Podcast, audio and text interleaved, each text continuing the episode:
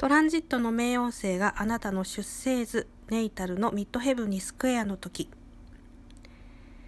この時期はあなたの周囲の人もしくは周囲の環境からの圧力プレッシャーがすごくなります。当然なんですけれど自分が別に変わるつもりがないのに周囲からこう圧力を受けるといい気はしないですよね。それにやっぱりそんなこうことされたら嫌だってもがきたくなるんですけれどこのトランジット中の時はどうしてそういったことになっているのかっていうふうに客観的に分析する態度がすごく重要になります。そうすることによって物事の本質が見えてきますし周囲からそれだけこう圧力が来るっていうことはその彼ら彼女たちのこう意見も一理あるんじゃないかとか、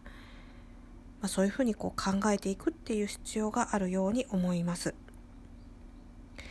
それからこうあなたのこう人生でいろいろ変わることがあるかもしれなくて例えばですね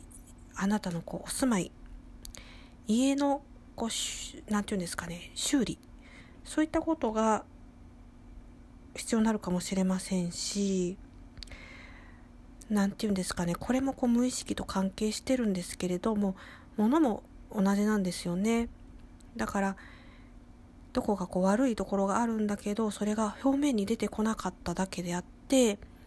そういったことが必要になるかもしれません。もしくは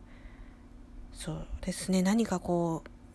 こうあなたが普段使ってるものが突然ぶっ壊れるとかそういったこともあるかもしれません。